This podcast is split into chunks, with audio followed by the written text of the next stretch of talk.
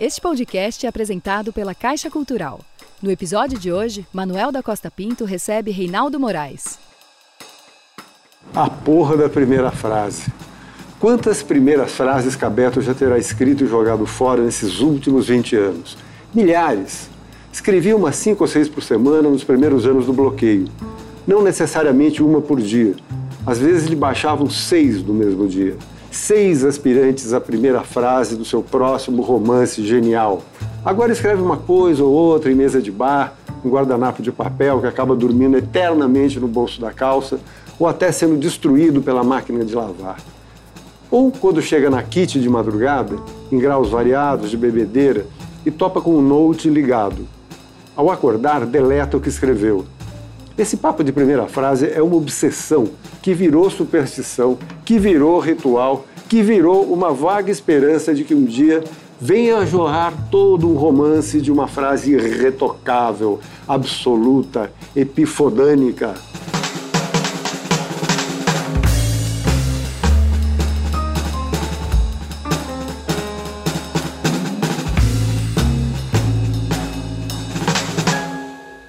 Bem-vindo ao Arte um Contexto, recebendo hoje o escritor Reinaldo Moraes e uma plateia que participou de um encontro eh, literário comigo para discutir justamente a obra do Reinaldo Moraes e que vai me ajudar a fazer perguntas para o escritor que acaba de lançar Maior que o Mundo. Esses encontros literários que são promovidos com patrocínio da Caixa Cultural e do Governo Federal. Tudo bom, Reinaldo? Tudo, Manuel.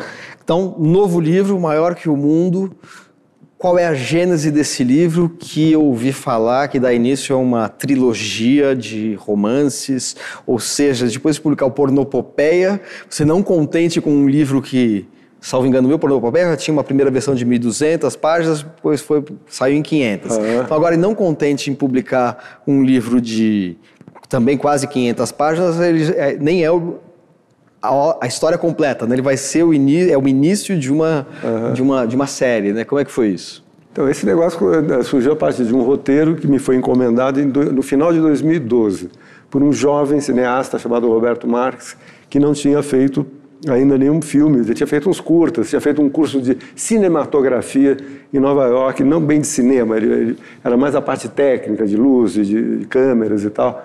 E ele resolveu fazer um. Ele, ele, queria, na verdade, originalmente, filmar o Pornopopeia, né, uhum. que você acabou de falar. Mas eu já tinha vendido os direitos de cinema né, para um produtor de São Paulo, Rodrigo Teixeira, e aí ele, ele, ele meio de brincadeira me falou: Olha, eu quero, eu quero que você me faça um livro que tenha Rua Augusta, porque uh, no, no Pornopopeia tem muitas cenas na Rua Augusta, né? tem umas cenas com, com, com, uma, com, uma, com umas putas de rua da Rua Augusta. Né? no, no papel e, ele, e, tem, e tem muita droga também. Aí ele me falou, faz uma coisa que tem rua Augusta, puta e droga. Eu falei, deixa comigo. Estou no meu elemento, não, não que eu, não, não, que, é, não, não, que eu esteja, não, isso não é bem verdade, mas é uma coisa que eu, é uma coisa que está mais no imaginário do, do, do paulistano. Quando eu era mais jovem, eu andei dando umas bandas por lá também, assim. É, quando eu era mais jovem, até o ano passado. Assim, né? Não, estou brincando. Você é um cara que não envelhece, você está com quantos anos? Puta, eu tô com muitos anos, 69 anos. Nossa, ninguém, acho que as pessoas te dão, sei lá, é. 49, é uma Pô, coisa impressionante, assim. O cara quero magro, sem ter cabelo. Quando eu fizer 80, você me convida de claro, novo. Com certeza. Se eu tiver aqui também, com absoluta certeza. É, agora, o livro tem uma série de paralelismos aí com o Pornopopeia, Sim, né? Quer dizer, é. não, se ele pediu para você fazer uma, uma, uma, uma, continuação, tem uma relação, assim, né? O, o Zeca do Pornopopeia tinha escrito, tinha feito um, é um diretor de comerciais hum. que tinha feito um filme chamado Holisticofrenia. Uhum. E ficou, depois disso nunca mais fez nada. E o Cabeto, que é o, o, na, o personagem, narrador uhum. né, do, e protagonista do Maior que o Mundo, também foi autor de um livro único, né? Os Strumbicomboli. É, é, o terror dos apresentadores, né? O Strumbicomboli. Né? Então, existe esse paralelo entre eles, embora as histórias sejam diferentes sim, sim. Né? Uh, e, e, o, e, o, cenário, vamos dizer, a ambiência seja semelhante. Como é que... É, que, que, que essa personagem tem de diferente do Cabeto? Do Cabeto tem diferente do Zeca? Eu acho que é, ele, ele tem... Na verdade, seria até mais fácil... Uh, falar sobre o que ele tem de parecido. Né? Uhum.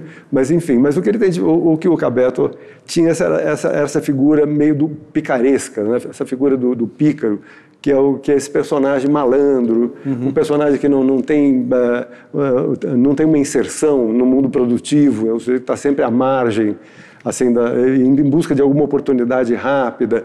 É um sujeito que, que, que também tem uma, uma, sexualidade imediatista, e que é um sujeito que está querendo explorar uh, o máximo o, o, o, prazer que o mundo físico, táctil, pode lhe dar. Assim. Uh, e o sexo, por exemplo, é, isso, é onde isso acontece por excelência. Né? E o, e o Cabeto é um cara que também tem esse perfil, só que ele tem. O Zeca tinha 42 anos, 43, e, e, o, e o Cabeto tem 53 uhum. anos. Que é um cara, é um cara também que teria assim, o mesmo perfil, só que ele está mais cansado. Assim, né? ele, tá, ele, ele, já ele, ele já está um pouco exausto. O, o, o Zeca é um cocainômano é, totalmente compulsivo. Né? E a história muito se, se, se, se estrutura a partir desse, desse vício, né, dessa adição à cocaína. Aqui ele já é um ex-cocainômano, um cara que consegue ver isso já com uma, uma distância, uhum. mas ele se dá com, no, ele, ele, anda no meio de pessoas que ainda consomem cocaína. Uhum. Qual é a diferença de idade entre eles? Dez anos. Que é mais ou menos o intervalo entre os dois livros, né? E a gente tem uma, uma pergunta na plateia ah, justamente sobre esse, esses intervalos da sua obra. Eu gostaria de saber se tem algum motivo em especial esse intervalo de quase duas décadas entre os romances, né? Tanto Faz, em 82, e o outro lançado agora no ano passado. É, é isso, tem algum motivo? Olha, eu, curiosamente, assim, o meu primeiro livro que saiu em, 80, saiu em 81 chamava Tanto Faz. O segundo saiu em 85, chamava Abacaxi, que era uma continuidade, era uma, uma era uma continuidade do, do, do, Tanto Faz. Saiu cinco anos depois. Mas a partir daí, de 85, eu demorei 17 anos para publicar outro livro. Então, as pessoas também me perguntavam, mas por que? Agora você me pergunta, que foi por que, umidade, por que, né? por que demorou 10 anos entre o Panapopeia? Eu acho que o motivo é praticamente o mesmo. Eu, fico, eu, eu sempre respondo assim, que eu, eu demorei tanto para publicar um livro porque eu não parava de escrever. De escrever de tudo, escrever roteiro de cinema, roteiro de, de, de institucional, fazer tradução, traduzir vários livros. É, eu estava escrevi artigos para jornais, crônicas, para jornais. Então, na verdade, você fica escrevendo o dia inteiro para ganhar sua vida. Quando você já deu sua cota de, de sangue verbal ali num, num dia, você sai para beber com os amigos, para conviver com seus filhos, para para ver televisão, para plantar bananeira. Então, é, é, eu não, eu não teria essa disciplina de depois de passar o dia inteiro escrevendo um roteiro para alguém, ainda sentar a minha a minha já cansada bundinha ali e, e, e, escrever um romance, que é um negócio sempre polifônico, complicado, eu, a minha cabeça ia explodir. Então, esse seria o motivo. E, e, a gente tem uma outra pergunta que é mais ou menos dessa linha que surgiu durante essa conversa que a gente fez antes. É, já que o, o, o Cabeto está numa. Aliás, os dois, os dois personagens, né, do Pornopopeia e do Cabeto, estão numa. Estão, de certa maneira, numa entre uma crise criativa, no caso do Cabeto, uhum. e no caso do Zeca do Pornopopeia, com uma pressão a qual ele não quer atender, uma demanda, né? Uhum. Então os dois estão num impasse, assim. Um, você começa por Pornopopeia falando que ele né, é, é, precisa sentar a bunda na uhum. cadeira. É, e o Cabeto está atrás da primeira frase uhum. para escrever. A gente vai retomar esse assunto, mas daí surgiu uma pergunta justamente sobre é, essa relação, sobre a necessidade, se isso também tem a ver com você. Por favor. Referente a esse tempo que você ficou sem publicar, houve alguma cobrança interna de eu preciso publicar alguma coisa? Ou foi um processo de que você acabou nem ligando por não. Você estava no processo de escrever e acabou não sendo uma pressão isso de publicar algo? Não, sim, eu, eu tinha exatamente essa pressão mesmo. Porque depois que você escreve, você vira escritor. Né? Então, é, é, como se fosse um papel que te atribuem que você não tinha antes. E aquilo fica pairando, assim, um pouco como, quase como um fantasma, assim. Bom, você é escritor ou não é? Você uhum. foi um escritor só de um livro só você, ou tem mais coisa aí, né? E aí você vai... É, aquilo, aquilo fica uma pressão, como você diz mesmo, uma pressão constante. Mas aí tem a chamada vida real, né? Que, quer dizer, exatamente o que eu estava dizendo. Quer dizer, como você encaixar a sua atividade, de, que é uma atividade ligada diretamente à escrita, né, a, um, a, um, a, um, a um teclado alfanumérico, e depois você se dedica a uma, uma, uma, atividade artística, assim, né, uma escrita artística, no mesmo dia, assim, acumulando horas e horas, isso fica, fica meio insuportável. Né? É, no Maior que o Mundo, vamos dizer, o drama que deflagra a narrativa é a busca da primeira frase uhum. para abrir um romance. Isso aparece recorrentemente. Uhum. Apesar de você ser bem avesso a teorizações literárias, é, esse livro é um pouco sobre a a questão do escrever, do processo de escrita, de como você vai ouvir a voz da rua, porque a sua personagem, o Cabeto, uhum. ele, ele, tem um gravadorzinho que ele sai na rua querendo achar uma frase, ele fala coisas pro gravador, ele quer também captar uma frase uhum. é, que possa deflagrar o processo. Né? Eu acho que, que, que, é um livro sobre literatura. Um livro, não é tanto sobre literatura, apesar de ter alguns momentos de reflexão sobre, uhum. sobre o arte de escrever, sobre forma, sobre narrativa e tal. Às vezes citações de autor, né? Você tem citações de autores e tal. Mas é mais era um, é um romance é um romance de literatura da mesma forma que se você fala de cinema também que é um, é um filme de cinema se dizia uhum, né? uhum. é aquele filme autoral é um filme que mostra as engrenagens da narrativa cinematográfica às vezes da própria produção né é uma, é uma espécie de câmera voltada para um espelho assim. uhum. então é, é um pouco também um romance de literatura essa história também do cara ficar atrás de uma frase inaugural epifânica uhum. que, que é, deflagraria todo um romance são, são, são agora isso também vai, vai de repente, sendo tratado com, com, com, com com uma certa uh, leveza e, tal, e, com um certo humor, assim, quer dizer, a, a, minha pretensão é que seja com um certo uhum. humor, não sei se isso resulta realmente humorístico, mas e também com, com, uma, com, uma, com uma dose de despretensão, uhum. porque essa, esses assuntos são sempre tratados de forma é, catedralesca, assim, né? a narrativa, a voz narrativa, e, e, e, e, como isso se articula com a sociedade, enfim, e, com os próprios mecanismos psíquicos, são grandes assuntos, que aí são tratados como uma leveza de botiquim. Bom, a gente vai continuar falando disso depois do intervalo, o Arte um Contexto volta daqui a pouquinho, fique aí.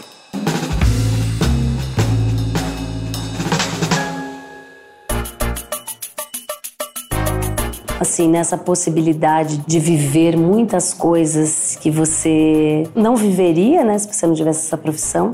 As pessoas não querem ir te ver tocar para te ver tocar, elas querem fazer parte do teu toque. No podcast do Arte 1 Encontra, Gisele Cato conversa com um artista sobre seu processo criativo, sua trajetória e curiosidades. Nesta semana, o convidado é o cineasta Joel Zito Araújo. Trazer é, para o cinema uma série de sentimentos e reflexões que eu tenho sobre a África. Podcast Arte 1 Encontra. Toda quarta, 5 da tarde, um novo episódio.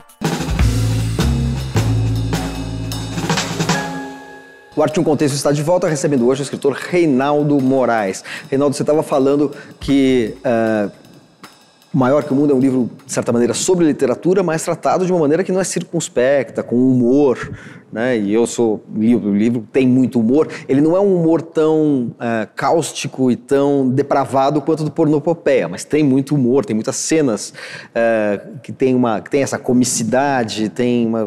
Enfim, tem um ritmo uh, envolvente no livro. Então, portanto, o que acontece é que, sendo um livro sobre literatura, você às vezes nem nota que é sobre isso e às vezes você não percebe coisas que acontecem que outros autores tornariam muito explícito. Vou dar um exemplo. Tem uma hora, o livro começa em primeira pessoa, o Cabeto, que é personagem, narrando a história. E de repente você começa a ver que a narrativa passa para a terceira pessoa. E há uma alternância. Só que isso, essa mudança de foco narrativo, essa alternância de foco narrativo, Escritores, quando fazem isso, em geral, ostentam isso como uma coisa experimental, uma, uma, façanha, uma, né? uma coisa formal, uma ousadia formal. Eu, eu, só me dei conta, eu tive que voltar no que eu já tinha lido para saber onde foi que isso começou. Passou batido. E depois passou a ser interessante essa alternância. Mas por que ela acontece, na sua, na sua opinião? Por que, que você optou por isso? Olha, é, é, é eu, eu acho que, que, na verdade, eu, eu, primeiro eu comecei a fazer essa alternância de, de, de foco de voz narrativa às vezes meio, meio distraidamente, ao, ao sabor da escrita, sobretudo das primeiras redações, assim, né, de, de, uma, uma, coisa. Na verdade, era um roteiro, e eu, eu fui meio seguindo ali a, a, rota do roteiro, mas quando você começa a dar a primeira redação, assim, é, tem, muito, tem muito uma coisa impulsiva, assim, né, não é uma coisa inteiramente planejada, vai meio ao sabor da escrita. E eu comecei a ver que, tava, que, tava, que eu estava mudando, que eu estava narrando num, num parágrafo em primeira pessoa e logo depois estava se sentia uma vontade de narrar em terceira, assim, que é, que é a, a, voz por excelência da, do romance realista, né? sempre uhum. o narrador, a maior parte dos romances realistas, assim, do século XIX, são os, ah, quer dizer, grandes exceções né, de, de, de vozes narrativas em primeira pessoa. Machado tem isso, mas a, a terceira pessoa é a voz por excelência uhum. é, da, da, da, da, prosa realista. Mas aí eu, eu dava vontade de, de, brincar com isso, de brincar de Flaubert um pouquinho ali. Né? Uhum. Né? E depois eu via que recaía de novo na primeira pessoa. Eu pensei, pô, em vez de, de, de resolver isso assim, de, de, uma forma unívoca, eu vou deixar o barco correr. E fui deixando, assim. E aí eu, eu gostava, de repente, na mesma frase, numa mesma frase, eu estava eu estou narrando lá em terceira pessoa e de repente eu, eu falei essa terceira pessoa está muito de araque, né? Está muito, tá muito mentirosa. Então vou falar, vou mudar assim, vírgula e, e, mudo para a primeira pessoa, mas vou deixar ali do jeito uhum. que estava. Eu, eu, eu, achei que, isso, que daria uma fluidez narrativa. Uhum. Agora, a razão disso, a, pode ser uma, uma, pretensão monstruosa da minha parte, mas eu acho que é, é, como, é como se fosse é como se eu estivesse mimetizando o próprio processo do pensamento. Eu não sei como é o pensamento de vocês, assim, mas eu, o que você nota muito é que às vezes tem uma voz que fala com você de fora, uhum. que é uma voz super egóica, que é uma voz super. Oh, como é que você faz isso? Você não acha que é melhor você fazer assim? Você não sei o quê e tal. Que você começa e, você começa a pensar o que, que o outro está pensando, aquele cara está me olhando, eu tenho certeza que ele está pensando, que é a coisa da paranoia, né, da, do hiper superego, aquela menina está pensando não sei o que de mim. Tá? E você tem uma, uma espécie de, de, terceira pessoa que, ah, é, é, de repente é você falando. É como se você estivesse assumindo estruturalmente no, no livro a nossa capacidade de sair da gente mesmo e olhar para nós como personagens, né? Exatamente. Que é uma Nada coisa que acontece, falar com um né? crítico literário. Está vendo? Você menospreza, mas não, às vezes pô, funciona alguma coisa. Outra coisa que chama atenção é, no novo livro, em diálogo com Pornopopeia, é a relação com acontecimentos do Brasil e especificamente em São Paulo. E a gente tem uma pergunta nesse sentido formulada pela plateia. Vamos ouvir a questão. Como São Paulo é muito, a cidade de São Paulo é muito importante na sua obra, eu queria saber qual a sua relação com a cidade. Imagino que tenha mudado muito, né, com o passar dos anos, desde quando você escreveu Tanto Faz, né, em 81 até hoje. É, qual o impacto da cidade em você? Olha, eu acho que você citou meu, meu primeiro livro, né, o Tanto Faz, de 81, que foi escrito em Paris e, e, se passa a maior parte do tempo lá. Eu tinha uma bolsa de estudos, era um estudante, morava num quartinho ali, num, num, num bairro ali parisiense. E o personagem, a história, quer dizer, que é muito autorreferente, né? É, apesar de, de, ser literatura, quer dizer, é, é uma espécie de conficção, né, de confissão ficcional, é, mas é, uma, é, um, é, um, é um livro que, que, que, se passa, a história se passa muito naquela cidade, que, que, é, uma, que é uma novidade, porque o cara é brasileiro, não conhecia a cidade, aqui tudo é uma novidade. Então, isso que acontece é que, é, é que na minha escrita, pelo menos, é, que, que, tende a um certo realismo mimético, assim, aquele realismo meio grudento, que gruda nas formas externas, assim, né? Então, a rua, as pessoas, né? o, os lugares, os bares. E isso, isso, isso gruda muito. Assim, na hora que eu estou escrevendo, as impressões do lugar onde eu estou escrevendo são muito, são muito uh, impregnantes. Agora, você imagina, eu, eu, moro aqui há mais de 60 anos nessa cidade. Né? Então, e eu estava falando de Paris, um lugar onde eu estava morando há alguns meses. Mas tem muitas cenas que se passam em São Paulo também. Né? No Tanto Faz também tem muita tem coisa muita que se passa, que passa em São, tem flashbacks, Paulo. Depois, a partir do abacaxi, ah, São Paulo é. ganha maior é, presença. É, é, né? abacaxi tem, tem, tem, é, são sete dias em Nova York. Assim, Mas assim, Rio, tá, depois vai, vai, ganhando mais. São sim, Paulo passa a ser mais presente nos seus, na, é. na sua ficção, né? mas eu tenho a impressão que se eu fosse morar em Estocolmo assim, e, e, e, aprendesse a, a, a, sueco, por exemplo, eu ia acabar escrevendo sobre alguma, alguma história que se passa em Estocolmo, lugar onde eu nunca fui na vida. Mas você conhece Estocolmo? Não. Não, não conheço. Não... Mas é um nome tão interessante, né? Podia ser um grande local para se escrever. Agora tem essas, essas séries policiais, dá sempre vontade de ir para esses países ah, nórdicos. Nórdico, você é. sabe que sempre vão acontecer coisas sinistras, é. num lugar que você imaginava que não tinha um, um, inverno, um acontecimento sequer durante décadas. Né? Agora, é, aproveitando essa referência à cidade de São Paulo, no caso do Pornopopeia, a gente tem como pano de fundo os, é, os ataques do PCC uhum. em 2006. Isso.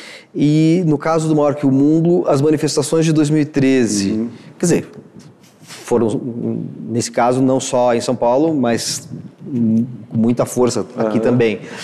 É, assim como você esconde um pouco as suas referências metaliterárias, assim, às vezes você me, me parece que você coloca esse plano de fundo, você não quer muito falar do Brasil para não cair um pouco naquela ideia de que o escritor deve, deve necessariamente se posicionar diante da realidade, mas ela se impõe ali, né? E eu Uhum. acho que o, essa essa eh, escrita, essa urgência da escrita das suas personagens, essa maneira sôfrega com que eles tentam suprir assim os seus desejos é um pouco a velocidade da cidade e um pouco o massacre que a cidade e a sociedade brasileira produzem nessas pessoas. O massacre, o massacre do, do consumo, do prazer, uma espécie de compulsão que responde a uma, a uma injunção, ou seja, uma obrigação de ser é, de, de ter prazer, de viver intensamente, né? Então acho que tem um sentido social histórico também nos seus romances, embora não, não me pareça que isso seja o, o, o objetivo, né? Eu tô errado? Não, eu acho que isso é exatamente. É que é, é que é praticamente impossível você narrar uma história realista que se passa num determinado lugar sem se deixar de alguma forma, sem, sem que os, os, esses eventos so, sociais né, de grande porte, sem que isso apareça Uh, se, se, insinue ali de alguma forma. Mas você escolheu, né? É. Você escolheu os mas, ataques mas do PCC tá, e, as, e, as, manifestações. Mas o que eu achei que ali no, do PCC é, é, quase o mesmo motivo. Mas aqui no caso do, do, do, Maior que o Mundo, são as manifestações de 2013, que começaram com um protesto, aqui em São Paulo especificamente, né, por causa do aumento de 20 centavos no preço da passagem. É, o, o, personagem, na verdade, essas manifestações foram muito ruidosas, foram crescendo, né? foram crescendo, assim, foram se tornando uh, mais volumosas de, de, manifestantes e mais, e mais frequentes também. Toda hora tinha uma manifestação aqui espalhada. E para o personagem, eu achei que era mais instigante, mais provocativo, que aquilo simplesmente fosse para ele um incômodo para a locomoção urbana. Ele está andando e de repente ele quer evitar aquilo porque ele não, ele passa ao largo, assim, que é na verdade uma coisa que que é uma coisa que tem no, no, no, na educação sentimental, que tem esse, o que o, o Luciano de Rubempré, ele está indo para algum lugar Ilusões Perdidas? Ilusões Perdidas. Do Balzac. Luciano Rubempré do Ilusões Perdidas do Balzac, né? É, é o Balzac, é. é. Não, o, o, o Rubempré do Balzac. O Rubempré do Balzac. É. E, então, e ele está andando por uma região ali da França e houve uma balbúrdia que é a batalha de Waterloo, uma batalha da, da, Não, isso é, é a cartucha de Parma, cartucha Fabrício de Dongo do Stendhal. Ah, exatamente. É, que é uma coisa que ele está ouvindo, que não, não tem. Mas no Flaubert também tem, é, no Flaubert também tem uma hora que, que, que, que um personagem que eu não vou lembrar agora está andando por Paris. Uhum. E, e vê lá um, uma, uma, uma manifestação, uma, uma briga da, da, da, do exército com os manifestantes, que, que é uma grande chacina, que é histórico isso. Né? Você que sabe tudo aí, assim, de literatura. Isso aí eu não lembro. É, não. É, eu não lembro essa referência. Da, ele está indo ver a Mas é um pouco dele. isso. A sua personagem, ele fala assim, uma, em dado momento ele fala, é, ah, o Cabeto, né, seu protagonista. Não tem inclinação para passeata. Fui numa em 78 no Centrão. Eu tinha uns 17 para 18 anos e fazia um cursinho para direita da Barão de Chapetininga. Né? Daí ele fala que está de saco cheio disso, ele fala assim, tô ficando de direita. Deve ser porque estou na calçada da direita de quem sobe a Teodoro. Se eu atravessar a rua, viro imediatamente de esquerda. Uhum. Ou seja, o esquerda e direita para ele, ele, ele reduz a essa, é, esse itinerário urbano, mostrando um pouco, esvaziando um pouco isso, né? Assim, uhum. De certa maneira, os seus livros mostram muito assim, um pouco essa, o contraste entre a macro história e um pouco a banalidade da, das nossas vidas, né? Que uhum. no fundo são afetadas até certo ponto só pelos grandes acontecimentos, né? A gente tem uma última pergunta da plateia para encerrar o programa Opa. rapidamente. Qual a sua questão? Eu queria entender um pouco melhor o processo de criação do, do seu texto. Você tinha falado na oficina que foi criar um roteiro para o cinema. Tinha que ter 120 páginas, quando você viu já tinha mais de 1.200 páginas esse texto.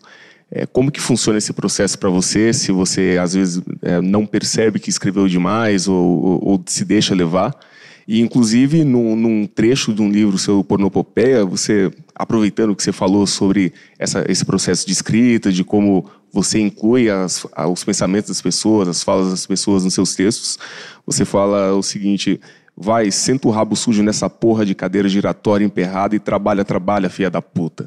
De certa forma, é, seria autobiográfico é, um trecho como esse, por exemplo? Você faz esse tipo de citação pensando na sua forma de escrever também? Rapaz, eu acho que tudo, alguém já falou que tudo é autobiografia. Tudo que você escreve é autobiografia. O cara que escreveu a história dos três porquinhos, aquilo era uma autobiografia de alguma forma. Se você decifrar o, isso simbolicamente, vai ver que tem alguma coisa que.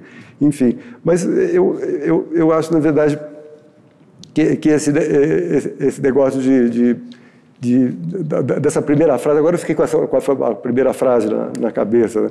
É, é, é, é, existe uma, eu tenho uma compulsão, assim, uma compulsão deve ser, deve ser um, transtorno psíquico que deve ter até um, um tratamento com alguma tarja preta, assim, mas eu tenho uma, uma compulsão grafômana, uma grafomania.